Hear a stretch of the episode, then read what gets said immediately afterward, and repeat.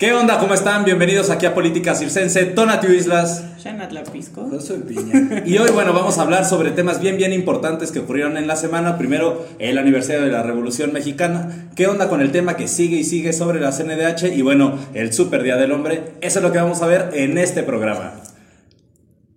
Comenzamos.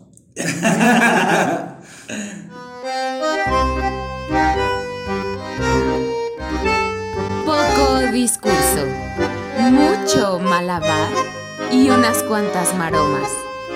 Bienvenidos a Política Circense. Ya estamos de regreso en Política Circense. Shanat Piña. Tonatio Lapisco. Soy Isla. Ok, no, la verdad no. No nos queda, no nos queda. Porque imagínate, si yo fuera piña tendría que decir Didi. Si yo fuera. Oye, no.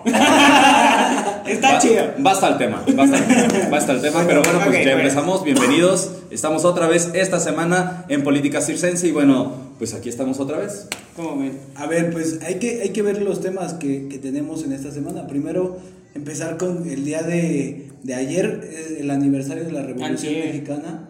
No, hoy jueves, Ah, ayer ah. miércoles. Nos está quemando, nos está quemando. Sí, sé. Pero bueno, pues aniversario de la Revolución Mexicana, al final de cuentas, para mí una lucha más de poderes por poner a un grupo hegemónico en, el, en la toma de decisiones, pero al final de cuentas sí es un, un elemento de identidad para mí de las y los mexicanos. Creo que este tipo de fiestas, conmemoraciones, lo que le da es identidad a la nación, poco manipulada, pero me parece que ahí va, va avanzando, ¿no? Va avanzando bueno. ahí ya le da el inicio a esta vida institucional, no reeleccionista, viva Zapata, viva Villa, y bueno, a- también le dio identidad y voz a muchos movimientos del campo, muchos movimientos que antes no lo tenían y que por supuesto fueron aniquilados y traicionados como siempre en la historia del país, pero pues bueno, ahí está. Pues también, también hay que hacer referencia como de, o, o sería como importante decir, ¿cómo inicia la Revolución Mexicana? Claro, claro. Entonces, ¿quién se va a echar la ¿quién- clase de historia? ¿quién, quién se avienta como el cómo inicia? Porque básicamente, naturalmente, como lo dijo Tonatio, esto implica una lucha de poderes, de a ver quién puede más, que, que Claro, hay varios grupos, o los, o sea, los clubes, los clubes que después se convertirían en partidos, pues empiezan también la pugna de, no, y estuvo bueno con, con Porfirio Díaz, y empieza a, a gestarse, por una, una parte, la lucha política, que es por quién se va a quedar el poder. Pero Y también están parte, los movimientos sociales, ¿no? Exacto. Sí, o sea, fin, por fin. como mucha organización desde las bases, eh, muy encabezadas por ciertos caudillos, pero que también pudimos ver eh, como, como la, mm, la composición de cada uno de ellos que no, que no eran lo mismo. Yo creo que algo preocupante siempre para México ha sido como querer homogeneizar la población y entonces en la revolución es un gran ejemplo para darnos cuenta que las eh, lo que se pedía en el sur con Zapata por ejemplo no es lo mismo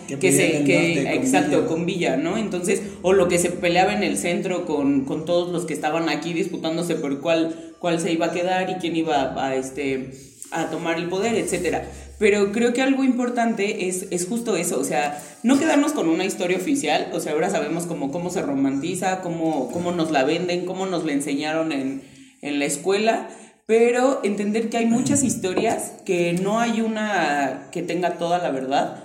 Eh, Porque aparte la historia es la, la escribe quien ¿Quién gana. gana? bueno, claro, le escribe quien gana, pero pues ya está también el trabajo de otros historiadores que, Que ya que les hacen. han puesto claro, claro. A ver, yo les haría una pregunta. ¿Cuál es su personaje de la revolución favorito? ¿Cuál es? Yo creo que... Yo creo que Porfirio Díaz. No, no, no. Neta que si salen esos. ah, Gracias por acompañarnos en. Yo creo No, que basta. yo, yo sinceramente no es necesariamente de la lucha, pero tiene que ver en, en cuanto a lucha, pues sería el general Obregón o también eh, Venustiano Carranza, por el tema de la institucionalidad. Sí, sabía que iba a decir institucionalidad. Lo sabía. Pero bueno. Híjole, el mío sería Emiliano Zapata sin ninguna duda. Me parece que, pare- que anterior a la revolución hay una crisis que le quita la voz a todo este, a este sector campesino y muy, muy pobre, por cierto. Y me parece que el actuar de, de días es justificando el crecimiento, pero dejando pobres a los pobres, ignorantes a los ignorantes, que aparte eran la mayoría de la población, y que viene Zapata. Y élite a la élite. Sí, claro, claro, claro. El grupo de poder, por supuesto, ¿no? Al final, y Zapata viene a romper ese esquema, y que por supuesto después de la revolución, como también pasó en la independencia con Morelos, se quedan sus ideales arriba, pero el hombre muere. Y me parece que Zapata sigue siendo al día de hoy en los movimientos campesinos una bandera innegable en nuestro país. Emiliano Zapata, comandante en jefe. Este, bueno, como ustedes dijeron dos hombres, yo diré un hombre más. Este, Pancho Villa, por supuesto. O sea, como, como una, una forma increíble de resolver problemas, no como lo haríamos ahorita, no de forma institucional. Pero creo que, creo que alguien que, que surge como de de condiciones sociales muy complicadas, sin grados de estudio, bueno, sin estudios, este, pudo manejar un ejército importante, pudo vencer o ganar batallas importantes, pero esa, esa como mi parte más, más de nombres, pero creo que cabe hacer la, el señalamiento como de todas las mujeres que estuvieron participando en la revolución y que tenemos que quitar justo como la historia la cuenta quién gana, tenemos que dejar de pensar que las mujeres solo atendían hombres, eh, hacían comida, curaban heridos, etcétera, ¿no? Ahora están saliendo muchas historias como de, de, algún general trans que estuvo, que estuvo participando en la lucha, pero también de todas las otras mujeres que estuvieron involucradas, que ya exigían este, eh, igualdad en, en, pago de salarios, muchas otras cosas que, que, se gestaron desde ahí, pero que siempre estuvieron presentes. Creo que un poco la mujer siempre ha sido invisibilizada en toda la historia de todos los tiempos, pero la Revolución Mexicana es una parte en donde, en donde tuvo eh, campo de acción. Y yo creo que, por ejemplo, también el, el, destacar el papel de la mujer, porque naturalmente en esta lucha... De las muchas. De, de las muchas mujeres, porque en esta lucha armada, pues se peleaban, los hombres salían de sus casas a pelearse y pues la, en la mayoría de los casos no regresaban, ¿no? Este, entonces, pues quien se hacía cargo de todo eso, entonces el sustento no solo de, de, de cuidar al hombre o sino es realmente mantener a la familia, de ponerse a trabajar el campo, de muchas veces también tener que salir a combatir. Por eso yo también coincido mucho en esta, eh, este proceso de invisibilización que se vivieron con las mujeres, porque poco se habla de todas las mujeres caudillas, pero evidentemente fueron muchos, porque tenían que ponerse a defender su tierra, tenían que ponerse a defender a su familia y pues eso pues generó como algo bastante importante. A mí me encanta la revolución porque post revolución viene un movimiento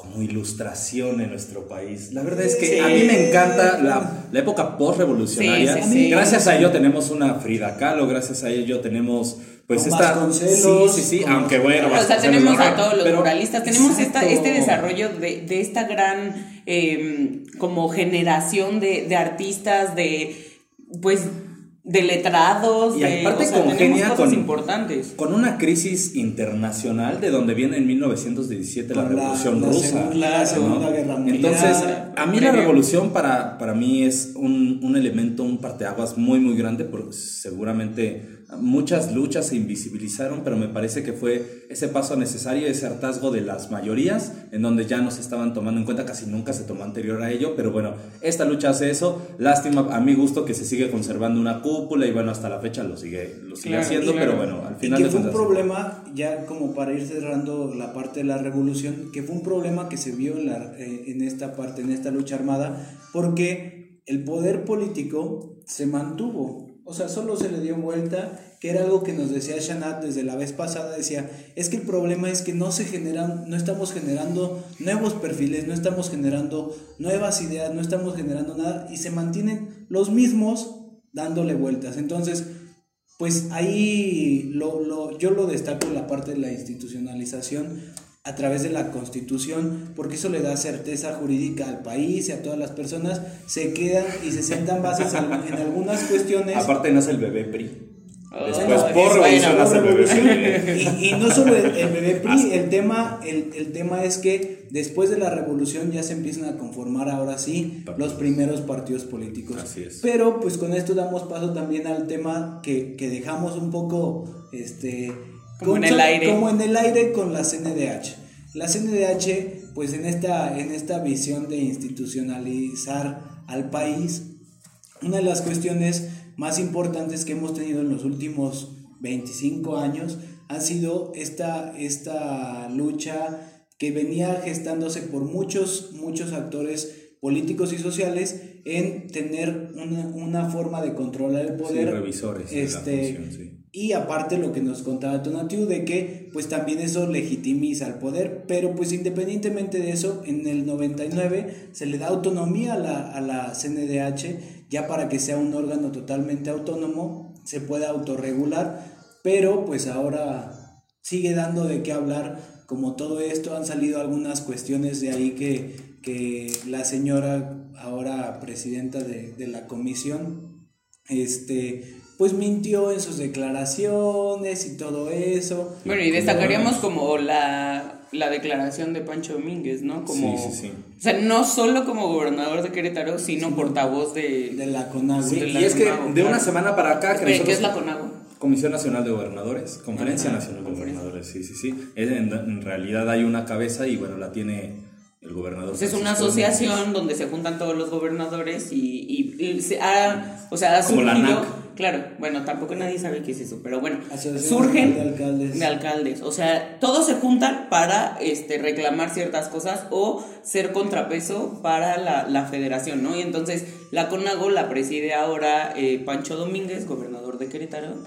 Este, ellos no dicen nada porque los corren, no hay problema, yo no. No, Hay que darle Pero- reconocimiento a quien tenga, pero ese no es el tema. Al final, la semana pasada nosotros hablábamos sobre el proceso de elección y bueno, esta semana se ha venido y seguramente lo han notado, polemizando ya la, la instauración de- del inicio de su, de su mandato de Rosario Ibarra. ¿Y cuáles son las críticas? Uno, que miente bajo protesta de decir verdad. Hay requisitos de elegibilidad y por supuesto en su contrario de inelegibilidad, en donde se tiene que, que conservar esta autonomía y la génesis de la autonomía sería que no respondiera al, al interés de ningún partido político. Y Ah, por que ya lo supuesto, platicábamos así es, ni- y por supuesto menos al partido que gobierna. Y al final de cuentas, en la elección anterior, Rosario Ibarra fue candidata a diputada federal, pero no nada más eso, sino ella conforma el cuerpo directivo o es miembro del cuerpo directivo Morena, es el Consejo que es el Nacional. Consejo Nacional, que creo que en todos los partidos es la misma entidad, es como, como la soberanía más grande dentro del partido, quien dirige. Sí, es un órgano directivo. Entonces, tal. por supuesto que salen, eh, salen pues, los formatos en donde ella manifiesta bajo protesta, de decir verdad, no tener ningún conflicto como, como con, no, más bien ningún, Ningún compromiso, pro- claro. ajá, ningún nexo ningún reciente. impedimento, ¿no? Así es, con ningún con partido, pero sí lo es. Entonces, eso lo hace, la hace no elegible. Y, y lejos de que sea un buen perfil, un mal perfil, es víctima, no, preparada, no. Lo que se cuestiona es la cercanía con el Poder Ejecutivo y con el partido del Poder Ejecutivo. Y de una semana para acá, esa es la grilla. ¿no? La grilla es, ella responde a los intereses de Morena. ¿Cómo carajos no va a responder si desde, desde hace años es militante? Pero no nada más eso, sino fue contendiente a un, parti- a un puesto de elección popular por ese partido y aparte conforma el, el órgano de dirección más grande de ese, de ese instituto Y político. Esa también, es la problemática. y también, por ejemplo, órganos internacionales como Amnistía Internacional, pues ha dicho como que pues no les pareció adecuado el procedimiento, porque justamente eso es lo delicado de, de la Comisión de, de Derechos Humanos, porque es alguien que ayuda a, a controlar el poder o la fuerza desmedida del poder a través de estas recomendaciones que emite. Sí. Entonces, ¿qué sucede? Pues que, como ya se los dijimos, ella al tener esta, esta cierta afiliación, que la afiliación no tanto, no es, eh, no es como el problema, el problema es que haya mentido y que pareciera con sus declaraciones que ni siquiera busca hacer o realmente tratar de generar algo con el gobierno actual. Ella quiere nada más emitir recomendaciones pareciera a los gobiernos anteriores porque no son de Morena, entonces es como de... ¿qué va a pasar? O sea, como Sí. esa, esa tendencia yo creo que deslegitimiza a la comisión este, y, y yo siento que sí es un problema grave en cómo, cómo podemos solventar o cómo podemos guiarnos a través de la Comisión de Derechos Humanos. Tonatiuh me está viendo como con cara de ¿ya le vas a gritar? pero yo prometí dejar hablar a Josué y controlar mis caras. No siempre puedo, pero bueno, yo creo que, o sea, yo insisto que los problemas son de fondo. ¿Cuál sería el fondo de esto? que tenemos personas que no están preparadas en órganos importantes de la, no solo pues de la administración pública, pero también de la, o sea, de- en general de la, de la vida, no, o sea, de, de la vida pública del país. O sea, y lo vemos en todos lados. Vemos que participar en una elección no te hace servidor público. O sea, ser parte de, un, de, de una cuestión operativa, política, de elecciones, no te hace servidor público. Tampoco te hace, o sea, ser víctima indirecta, no te hace este, tener el conocimiento Claro. general de esto. Yo hablaba la semana pasada como, como de la institucionalidad que logran las, las madres y abuelas de Plaza de Mayo en la búsqueda por la verdad, este, por la, por la reivindicación de la memoria. O sea, una lucha que, que traspasó la parte sola de la exigencia al, al Estado, sino que ha buscado otras formas para que eso no vuelva a suceder. Y yo no estoy muy segura si aquí podríamos, o sea, bueno, no, sí estoy segura de que aquí no podemos poner en la misma balanza a Eureka con eh, una organización, o sea, como la del Cono Sur. Pero eh, yo creo que mi preocupación es esa, o sea, no solamente hablando, hablando de de la CNDH, sino qué pasa con todos los otros órganos constitucionales autónomos que van a estar encabezados o que están encabezados con personas que no cumplen un perfil, es que no un perfil en cuestión de, porque ya decía... De los o sea, requisitos, sí, no un perfil pero de- más allá de los requisitos, yo creo que tiene que haber, o sea, sí tiene que haber conocimiento de causa. Yo, yo por ejemplo, que no he trabajado nada de derechos humanos, no puedo decir, ah, sí, claro, lo voy a hacer cuando, y, y que Tony y yo estemos compitiendo por el mismo trabajo cuando él sí lo ha hecho y yo no. O sea, esas partes sí, sí se me hacen, bueno, hablamos de otras cosas también, pero... Doctor este, Miguel Nava. Está bien, solo porque Miguel nos cae bien. Sí. Pero, este, pero creo que esa es la parte de fondo, ¿no? Habemos muchas personas que nos especializamos en cosas que todo el mundo cree que puede hacer cualquiera. Y a nosotros nos pasa. O sea. Y vemos cualquier tipo de políticos. No porque queramos ser políticos, sino porque ya hemos dicho que no es lo mismo que te asesore un politólogo que te asesore un abogado, Nunca, a que te nunca. asesore un, uno de marketing político, esos que hacen su diplomado de tres meses y ya saben un buen de política. De comunicación política. Exacto, entonces ese es mi punto. O sea, ¿por qué tendríamos que caer ante esta situación de, de la no preparación cuando sí existe? O sea, estoy de acuerdo cuando de verdad no hay un perfil, uno solo que le dé. Y que digas, no, pues vamos a empezar de cero, vamos a empezar a construirlo, Miguel. Ah. Pero y, y no te van, nos van a hacer algo, ¿no es cierto? Este, pero bueno, Y- pero y- bueno. y- Yo, yo quiero, des- a- ante- quiero rescatar algo. El problema es este, para mí, lejos de, incluso lejos de Rosario Ibarra.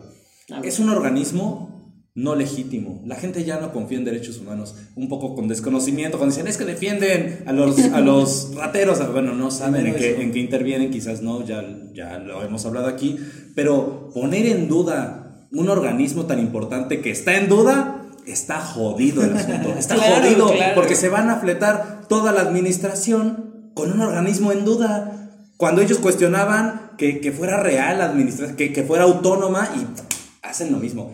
Esto está jodido. Ese, Punto. yo, yo, yo creo que hablando, hablando, porque todavía tenemos un tema por ahí Cool. muy importante, pero pues sería agradecerles a todas las personas que nos ven en Facebook, agradecer a todas las personas que nos ven en YouTube. Van a poder seguir nuestra conversación en Spotify y en Apple Podcast para que ahí nos, nos chequen, les vamos a poner el link abajo Ahí está el para que para que no es cierto, ahí, ahí ahí está apareciendo, en los comentarios va a aparecer el link con, con el, sí, aquí abajo, este, con el link de Spotify para que puedan escuchar esta, esta segunda parte donde pues vamos a hablar del tan afamado Día del Hombre. Ni tan Y creo- afamado, ni tan afamado, y pero creo vamos que a va, hablar de y eso. creo que Pero va a estar fuerte. Es que, es que está muy interesante, pero, pero les, bueno. les digo que no Pero nos bueno, para no decir. Pero Pero bueno, síganos, síganos en Spotify, acá abajo lo van a ver para que le echen ganas. ¿Vale? Gracias por Bueno, vernos. Y bueno, y continuando con esta conversación, este, básicamente, eh, ¿qué ven? ¿Qué, qué onda con el tema de, del, día de- del, Día del Hombre? ¿Qué- A ¿Quién ver. empieza? A ver, ¿quién carajos empieza con su Pues, a ver, yo creo que- yo creo que generales que generales que, o sea, que Vamos a hablar del Día del Hombre, pero empieza Shanat. No, pero, No, yo, pero- yo, yo creo que generales, es decir, cuando surge, quién lo nombra, porque siempre es como que como que le ponen a alguien que lo nombró y vamos a ser reales. Lo nombra la Organización de las Naciones Unidas y bueno, pues tú le sabes, ¿no? En 1999, o sea, tiene 20 años que, que esto está ahí. Eh, ¿Por qué surge? O sea, yo creo que hay muchas, o sea, podemos decir mucho de qué surge. Sí creo, creo yo un poco, que, que sí tiene que ver con que exista un Día de la Mujer, pero hay que hablar de que no justo no se trata de felicitar, es conmemorar una lucha, es conmemorar un, una creación de diferentes modelos, o sea, yo hablando del Día del Hombre como tal, es promover modelos de masculinidad positiva, tenemos que tenemos que entender que no hay una sola forma de ser hombre, así como no hay una sola forma de ser mujer, ¿no? O sea, alejar, por ejemplo, lo que el qué es ser mujer de la feminidad me parece que es algo importante, igual que alejar lo que es ser hombre de del machismo. Pero, eso, es lo deseable según quién. Yo creo que, mira, mm, primero. según. Aguanta, ahí, ahí, yo respondería. No, no, no, no, no. Primero, vámonos a la base. O sea, la base, la base está en. El, el Día del Hombre nace en cierta medida como por el hecho de que no había algo y ahí es como de, ay, qué nenitas somos. No, Porque, no, espera, espera, yo, yo sé que no se trata de eso, pero hay que entender que, que de cierta forma fue como una base que empieza también con el tema del Día del Niño, el, como el que, o sea, como que se ejerza una, un tema de, de equidad para sí, todos. Pero hablemos del Día del Niño no como, o sea, este es a nivel internacional y no como el Día del Niño de... Del 30 de ajá, abril. del 30 de abril. Bueno, es que, que, en México es así, ¿no? Exacto, es justo eso. No hay que infantilizarla, o sea, no hay que infantilizar al niño demasiado y tampoco hay que, este mm, exponer el machismo en el hombre ni la feminidad en las mujeres. Yo creería eso.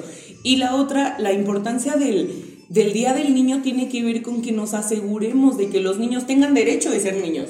Esté asegurado sus derechos como niños, que puedan tener un hogar en donde no se les maltrate, o sea, que tengan educación, que no, que no estén desnutridos, o sea, que puedan... Que no tengan trabajo. Que legalmente, que legalmente ya hablando en la, legislación local, bueno, nacional se, llama interior superior, interior superior de la niñez, que al final Exacto, vamos es, por esta garantía de la integralidad del crecimiento adecuado de la niñez. Exacto. Y que yo me acuerdo que cuando estaba en derechos humanos la polémica era sobre la adopción, porque estaba el debate entre si, si se adoptaba en modo pareja o en modo individual, personal. ¿no? Y yo recuerdo que cuando estábamos en la, en la Administración de Derechos Humanos, nosotros hicimos la recomendación hablando de el interés superior de la niñez garantiza este, este crecimiento integral y que nada depende de una pareja de hombre o mujer, de hombre o mujer, nada. O sea, si la persona o las personas, personas, la persona o las personas cumplen las condiciones para darle este crecimiento integral al menor, se va. Claro. ¿no? Es, esa es la parte que tendríamos que... sí, y eso hablando de adopción, pero en general, o sea, hablando de que a los niños se les tiene que asegurar que no trabajen, que puedan estudiar, que puedan estar en un lugar, que sean libres de violencia, que estén en un lugar seguros, que no corran peligro. Hay que abolir por completo la trata de, de niños, este, la venta de órganos ilegal, o sea... Pero es el negocio más redituable y legal del mundo, está pero cabrón. pero porque asqueroso, o sea, también asqueroso, sí. Claro, o sea, también eso. Y entonces creo que otra parte que yo hablaría de, de, de asegurar el derecho de la niñez es a no hipersexualizarlos. O sea, tienen que, tenemos, tienen que tener derecho a vivir una niñez el tiempo que dura la niñez. O sea, empezar con estas pendejadas de ¿cuántas novias tienes? ¿Y quieres más a Juanito o a Pedrito? Y esas estupideces, o a que las niñas se pinten y los niños aprendan a ser violentos, etcétera, tiene que ver con ciertos modelos patriarcales, heteronormados, que tenemos que, eliminar para que los niños puedan asegurar un buen desarrollo. por ejemplo, hoy, hoy yo veía a un niño este, en una tienda, en una tienda con un juguete, con su como AK-47 de juguete. Dije, ¿qué madres es esa? O sea, ¿cómo a un niño? Ya porque cargándola, cargándola, o sea, así de la quiero, la en, quiero. en la tienda, no, no, no, él, él la traía y a un lado su mochila y su papá ahí y su mamá ahí y él cargándola así como si ¿Qué fuera su- era del día de la revolución? como- quería una carabina. posiblemente posiblemente haya sido haya sido un tema Sí, del día pero de si la hablamos de eso, es de la normalización que hay de la violencia. O sea, porque el hecho de que los niños prefieran jugar con armas tiene que ver con que algo en ellos es normal. Las series, las películas, las los que caricaturas. disfrazaron de Ovidio Oye, sí, esos que, que arrastraban un cuerpo. Sí, sí, sí, está muy cabrón. Entonces, el, el Día del Hombre surge como para atender estas dos cosas. Exacto, Un tema, eso. un tema de equidad y un tema de el, también el fomento de, De la de una, de una paternidad Pa- efectiva con, con los niños o una masculinidad efectiva con los niños, porque evidentemente en este sistema patriarcal, pues seguramente los papás son los que determinan mucho de, a ver, no juegues con muñecas, a ver, no, no, no le ayudes a tu mamá, a ver, no hagas esto, o a ver, chútate lo Yo que jugaba. Sailor Moon con mi hermana padre. a cambio de que jugara Dragon Ball. Claro, conmigo. yo también. Y yo- la neta a mí se bien fan de Sailor Moon. A mí, a mí- a mí- a mí Y me gustaba Sailor Moon. bye. A mí- a mí me gustaba Sailor Moon. Sí, Yo también hacía esos negocios con mi hermano. O sea, vamos a jugar esto y después salimos a, mí- jugar fútbol. Y a mí así. me tocaba chutarme así entre con mi hermana y con mis amigos, así como de jugar a mil cosas, tanto Claro. a todas las caricaturas, hacer OV7, Ya hacer sé. y hacer las, las coreografías. Ahora que las de los noventas, las que más coreé fueron las de jeans y así, o sea, Sí, claro. así, así me la pasé, Pero- así, pero, pero tiene que ver creo que con el, el tipo de familia del que provengas y también la cultura de, de la que Sí, vienes, pero ¿no? tendría que ser una cuestión, o sea, claro que tiene que ver con, con una cuestión del seno familiar, pero también tendría que ser algo como socialmente aceptado. Esta campaña de que los juguetes no tienen género me parece increíble, igual que la de la ropa no tiene género.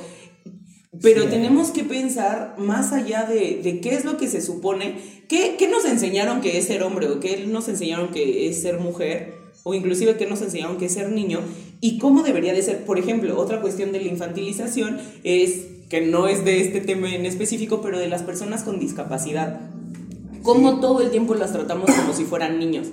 Y nunca les, o sea, no hay un reconocimiento social de que tienen, pues, derechos, o sea, derechos, derecho a vivir su vida como adultos, por ejemplo, a tener, eh, a, a experimentar su sexualidad, a ejercerla, o sea, todas estas cuestiones que, que han estado relegadas o estancadas porque hay que atender lo urgente y no lo importante, ¿no? Y entonces tenemos otros temas, tenemos que estarnos peleando por la CNDH, pero no podemos hablar de los derechos sexuales de la- los niños o de las De personas las con discapacidad o de muchas otras cosas, ¿no? Entonces, creo que este tipo de días este, nos permite como reflexionar. No se trata de, de felicitaciones, no se trata de, de que les regalen trata de ref- ser reflexivos eh, puros en el trabajo o cosas así, se trata de bien, reflexionar. yo- gusta- Ojalá, ojalá el siquiera me hubiera No, es No, que vi un no. meme que decía, ya ni se acordaron, no me dieron ni una empanada. decía. Pero también Pero, tiene. ¿Crees yo- que funciona el Día del Hombre? Yo creo que No. sí. A ver, uno y uno, y yo digo que sí y debe de, debemos de hacer que funcione. Tal vez no está funcionando en la forma en la que debería funcionar, pero debemos de hacer que funcione.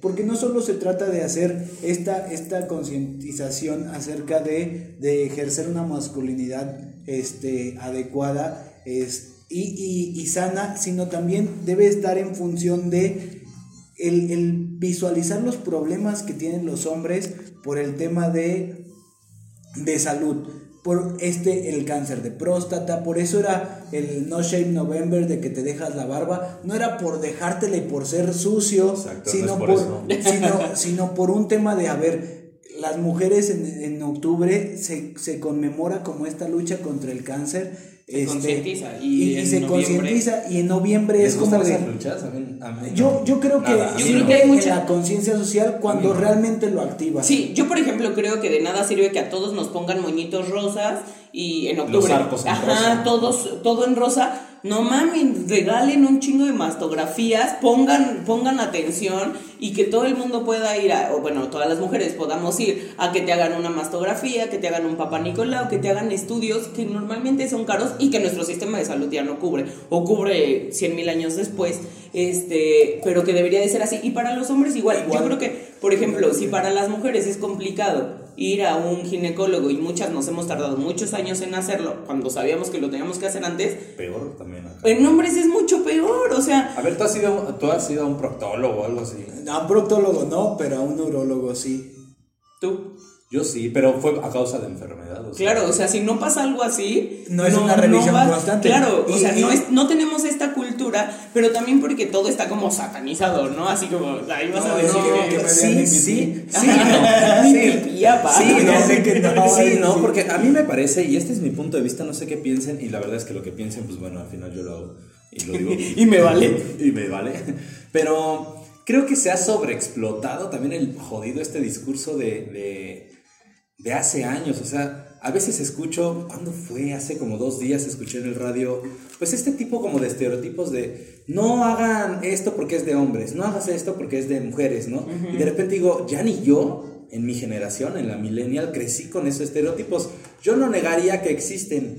Lo que sí creo, y hasta me lo cuestioné, es, puta, creo que hasta están reforzando más el carajo estereotipo con campañas politizadas Sí, sí, que, sí. que lo que está avanzando realmente la sociedad. Y ahí sí lo tengo que decir, la, la política avanza más lento que la sociedad muchas veces. Siempre. Porque el discurso Siempre. pretende generar raja, porque la política siempre es así. Nosotros somos politólogos y entendemos que el político a veces quiere preservar ideologías. Claro. Y, y- y a veces el discurso político y, Y las campañas o sea, institucionales, ajá, las estas campañas institucionales joden, el avance cultural y social y por eso siempre digo, los gobiernos no dan cultura, los gobiernos nada más dan bienestar, la cultura la da la gente. Claro, y, y debería ser, y debe, y- y debe ser así. Entonces, Claro. yo creo que el Día del Hombre debería estar hecho en función de esta concientización en varios aspectos. La primera tiene que ver con eh, estos movimientos feministas que se han generado, pues debemos de generar una conciencia sobre qué tan efectivos estamos siendo ejerciendo nuestra masculinidad. Porque en ese ejercicio positivo de nuestra masculinidad te lleva a repensar realmente en qué le estás cagando. Claro. En, en que, en que si estás atentando contra, no necesariamente o, o- o directamente contra una mujer. Aquí el tema es cuestionarte cuántas veces lo has hecho indirectamente. Porque ese es el problema. Hace, hace rato cuando íbamos a entrar a grabar, justamente veía a una camioneta que, que pasó una señora, andaban pedos los vatos, y le gritan, hey, güerita, te amo. Yo me quedé así de, no Güey, ¿la mames. aparte, qué aparte buen de, sentimiento. aparte de cuestionarla, cuestionar No, pero como la realidad dice, exacto, entonces Hasta es yo me de- siento incómodo cuando pasa eso, está jodido. Sí, Exacto. y eso que no se los gritan a ustedes, Exacto, ¿no? O sea, es que sí ha pasado. como- Que sí ha sí, pasado. sí, sí, claro. Y también- es súper bueno, pero ha pasado. No, pero yo creo que eso es algo importante, o sea, saber que nadie está exento de acoso, que nadie está exento de, de sufrir violencia, o sea, que la violencia, a mí me molesta mucho, por supuesto, que, que critiquen parte de, este, de la lucha feminista diciendo como, a los hombres también nos matan, a los hombres no sé qué, y, y ayer veía, este, antier, no sé, eh, veía un post que decía así, es Día del Hombre y dónde está su marcha por los desaparecidos, por, por condiciones de trabajo, por los derechos para ejercer una paternidad activa, ¿dónde están todo eso? Ah, no, solo cuando es de, de feminismo vamos a hablar, ¿no? O sea, yo creo que no se trata de, decir, de señalar así, pero que sí falta más activismo de masculinidades positivas. Muchas personas, muchos hombres, a mí me han cuestionado como, bueno, pero ¿qué tiene para ofrecer el feminismo para las Nada. masculinidades? No, sí, yo creo que el, el feminismo es un movimiento que por supuesto tiene demasiada fe en las masculinidades positivas, por supuesto. Este, no algunas, hablando... algunos movimientos feministas, otros- El movimiento feminista yo creo que es uno solo y tiene muchas vertientes. Yo creo que Yo hablaré como de una parte más, más como consensuada y diría Consciente. que, este, que, que el asunto es reconocer, reconocer que más allá de estos estereotipos de los hombres también lloran, los hombres también sienten, los Sí, hombres también ejercen una violencia sistémica sobre sí mismos por este, cumplir con ciertos estereotipos sociales, ¿no? Entonces, a mí siempre me ha preocupado, por ejemplo, justo este, la cuestión de... mm, como de cómo se retraen. Creo que las mujeres estamos más socialmente acostumbradas por buscar aprobación y entonces este hablamos mucho de lo que nos pasa. Le contamos a nuestras amigas y de verdad que es como, bueno, esta me va a regañar seguro por esto y esta me va a decir esta otra Pero cosa, pero lo contamos y ustedes no lo cuentan. Pero O sea, esa, esa es otra, espera, Ah, esa sí. es otra, esa es otra, o sea, ¿en qué momento se le va a dejar de imponer una agenda pública al hombre si no se le hincha la gana hacerlo? Ay, pero entonces tienen poder, o sea, No, es pero no, es decisión. ahí- ahí- no, es que no es decisión. coincido- ahí yo coincido Para hombres como tú, tal vez puede ser una decisión. Yo ayer me eché una hora hablando con mi compa sobre cosas acá de hombres y... y ¿Qué es acá de hombres? pues, pues lo que ustedes, chance, y podrían platicar, o sea, no, a pero es que ese es mi punto. es no hay cosas de mujeres y cosas de hombres. Es hay que ustedes que cuestionan, ustedes cuestionan cosas que a mi punto de vista no logran comprender. Pero ustedes quieren, o sea, primera, como tendríamos, mi ejemplo iba al punto de, yo creo que hay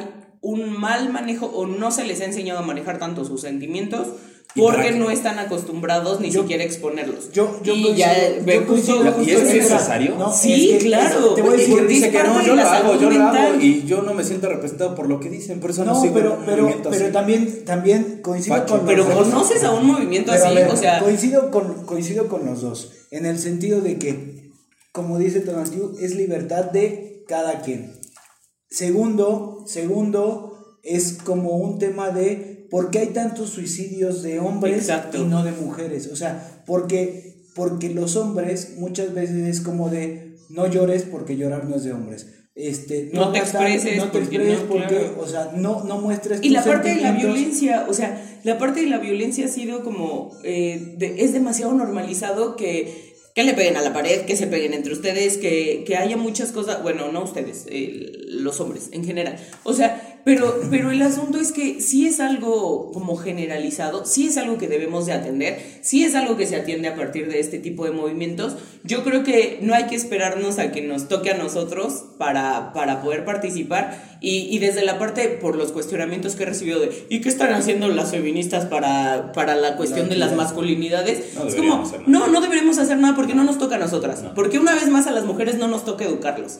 ¿Y qué, qué sucede? Y esta sí es recomendación, este, vayan a grupos de, de construcción o de pláticas o, o de muchos de estos que están surgiendo en varios estados de la, de la República y hay como ya un movimiento importante a nivel internacional. Anónimos. No, porque, porque esos también mantienen como ciertos modelos heteronormados, o sea, no. Yo sigo insistiendo que nos Bueno. siguen marcando la agenda pública. Pero miren, Pero. ¿por qué no puede? O sea, ¿Y ustedes sí sí? pueden hacerlo, pero nosotros no podemos hacerlo. Ustedes deciden, ustedes deciden y opinan sobre aborto aunque no tengan yo- úteros. yo creo ustedes que- deciden Porque no se embarazan solas tampoco, me parece. Yo creo que, yo creo, No, yo, pero es que no se trata de es eso. que, mira, ver, dos. Pero todos vivimos en una sociedad, entonces también Sí, sí. el hecho de que les pasen cosas afecta a, la- a las mujeres. Yo, yo por eso, y, y ya para ir cerrando, yo creo que es importante que este tema del Día del Hombre lo dejemos de ver como un tema de felicitación, pero empecemos a bueno, yo creo que nadie lo toma ni de No, felicitación. pero, pero hay y tampoco que es, sí. tampoco la neta es que yo vi a alguien que esperaba una felicitación. No. Yo más bien, yo creo que hablaban como de la